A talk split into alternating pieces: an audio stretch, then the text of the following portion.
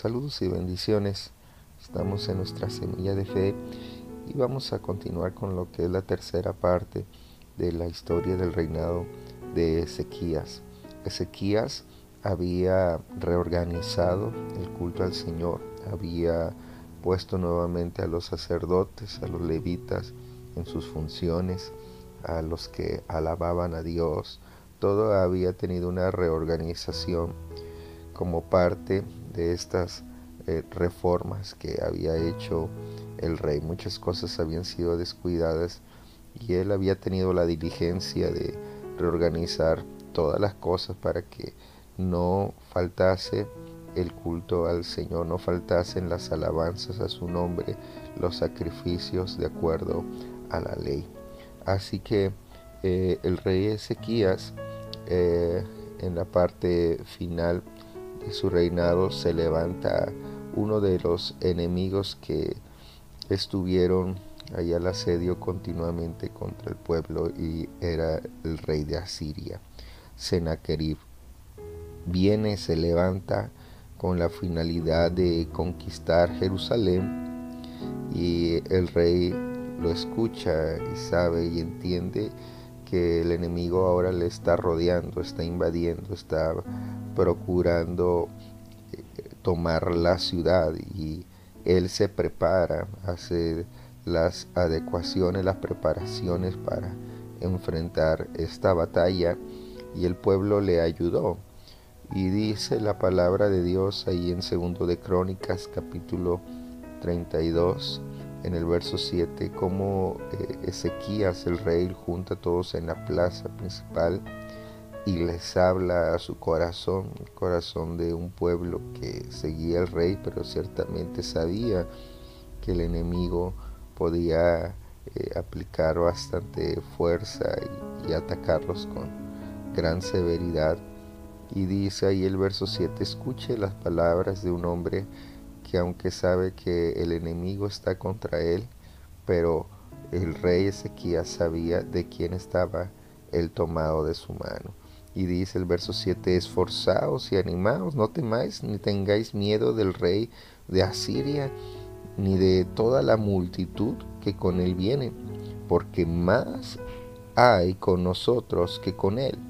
Con él está el brazo de carne, mas con nosotros está Jehová nuestro Dios para ayudarnos y pelear nuestras batallas.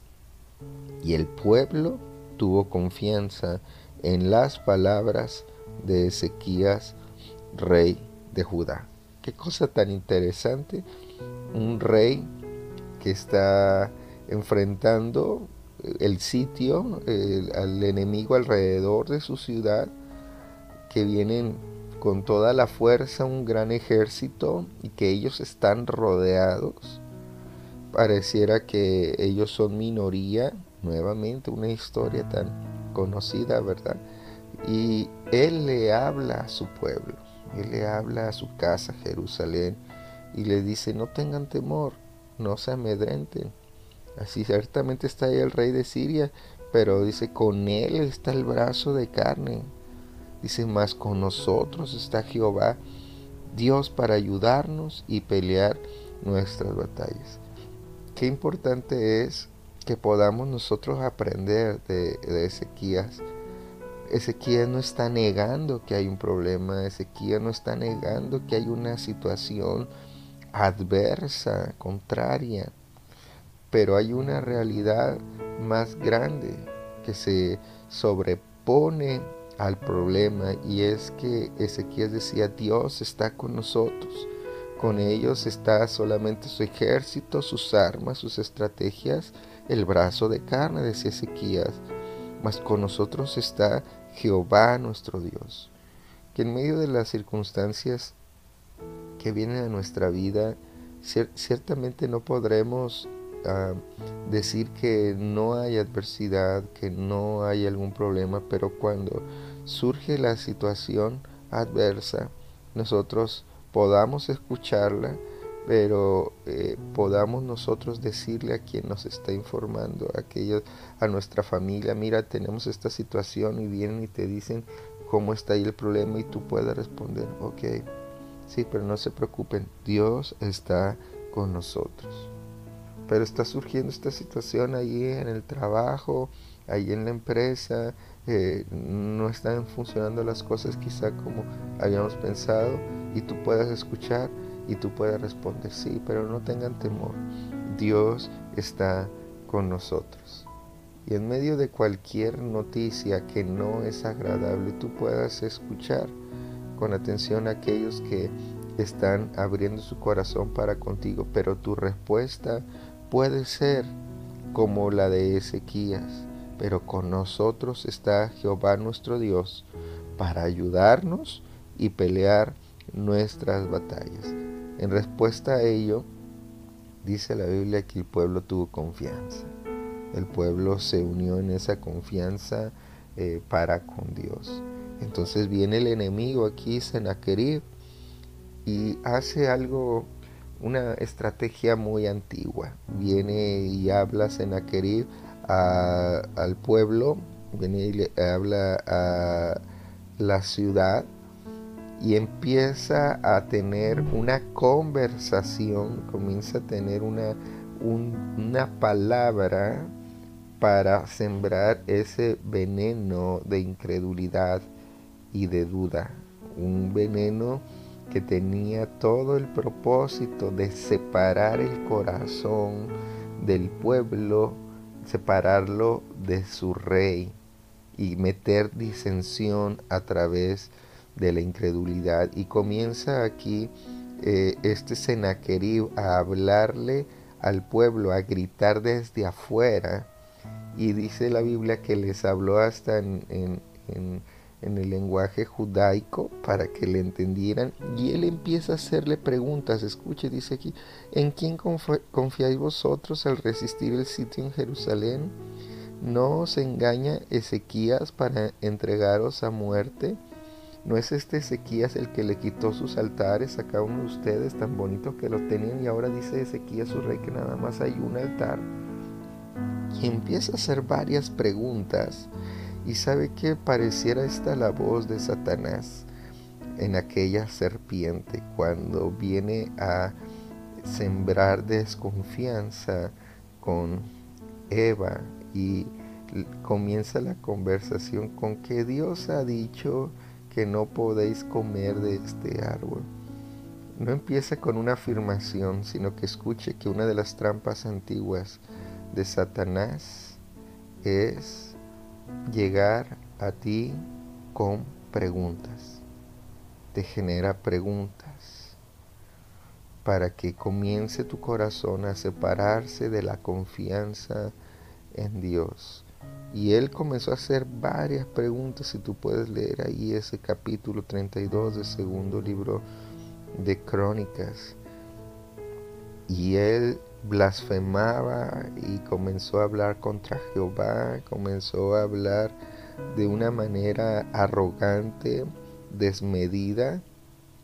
Y dice la palabra que tenía la finalidad de espantarles y atemorizarles para que él pudiera tomar la ciudad una vez que el corazón del pueblo se separara de su rey que confiaba en el Señor pero no lo logró, no lo logró. Dice la palabra del Señor en el verso 20 que Ezequías y el profeta Isaías dice que comenzaron a orar. Cuando viene esta dificultad, ellos clamaron al Señor. La palabra nos enseña lo que nosotros tenemos que hacer. Cuando se levanta el problema, cuando comienza las situaciones a, apretar, cuando el enemigo se levanta contra tu vida, contra tu casa, contra lo tuyo, ¿qué tenemos que hacer? Tenemos que clamar, tenemos que seguir en oración, no tenemos que interrumpirla por el miedo, por el temor, por el contrario, con mayor fuerza. Y dice eh, que ellos clamaron al Señor, clamaron al cielo, dice aquí. Y mire qué sucede en el siguiente, en el siguiente verso. En medio de toda la vociferación que blasfema que tenía este Sennacherib y todo su ejército y sus principales contra Ezequías y contra eh, Jerusalén eh, y que decían quién nos va a poder derrotar, ninguno de los dioses se ha podido eh, oponer contra nosotros, no han podido salvar a sus pueblos, los dioses de las tierras que hemos conquistado nosotros y nuestros antepasados. Pero mire que en medio de toda su altivez, orgullo y arrogancia, dice el verso 21 que el Señor envió un ángel, envió un ángel, el cual destruyó a todo valiente y esforzado y a los jefes y capitanes del ejército de Asiria. Y dice la palabra que éste volvió por tanto avergonzado a su tierra y entrando en el templo de su Dios, allí lo mataron a espada sus propios hijos. ¡Wow! ¡Qué cosa tan tremenda!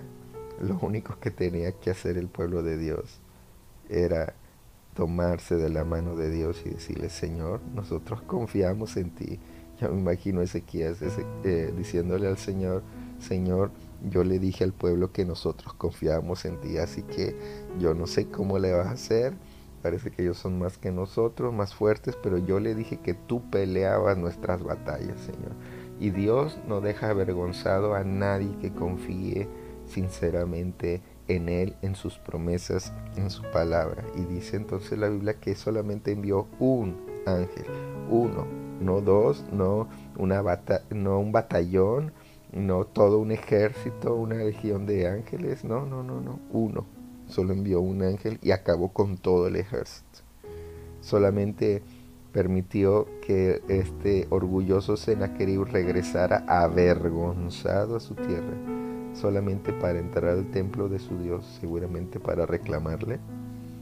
Y cuando entró ahí, fue asesinado por sus hijos. Así que nosotros somos hijos de Dios y no estamos solos, no estamos desamparados. Afuera, los que se levanten contra nosotros pueden tener ese brazo de carne que se levanta para querer amedrentarnos, diciéndonos las cosas que nos pueden suceder cosas malas, pero con nosotros está Jehová y Él nos ayudará. Entonces, mis amados hermanos, hoy levántate a declarar conmigo está el Señor y Él pelea mis batallas y aunque se levanten personas contra mi vida y aunque vengan voces y vengan preguntas, interrogaciones con la finalidad de que yo tenga incredulidad, desaliento, miedo y vengan a conquistar hay eh, diferentes situaciones, yo me voy a levantar, voy a agarrarme de la mano poderosa del Señor y yo voy a confiar que Él es el que me defiende. No estás desamparado, hermano, no estás desamparada, hermana. Levántate a confiar en las promesas, en la palabra del Señor. No estás solo, estás en medio de una familia espiritual que está orando por ti y que está también para servirte y para apoyarte. Así que no tengas miedo y no dejes que esas preguntas de incredulidad y de temor resuenen en tu interior. Échalas fuera en el nombre de Jesús y levántate, porque contigo está Jehová y Jehová es tu ayudador. Así que hermano, confía, no estás solo, no estás desamparado. Contigo está el Señor y Él traerá su socorro y toda su ayuda en el momento oportuno. Bendiciones.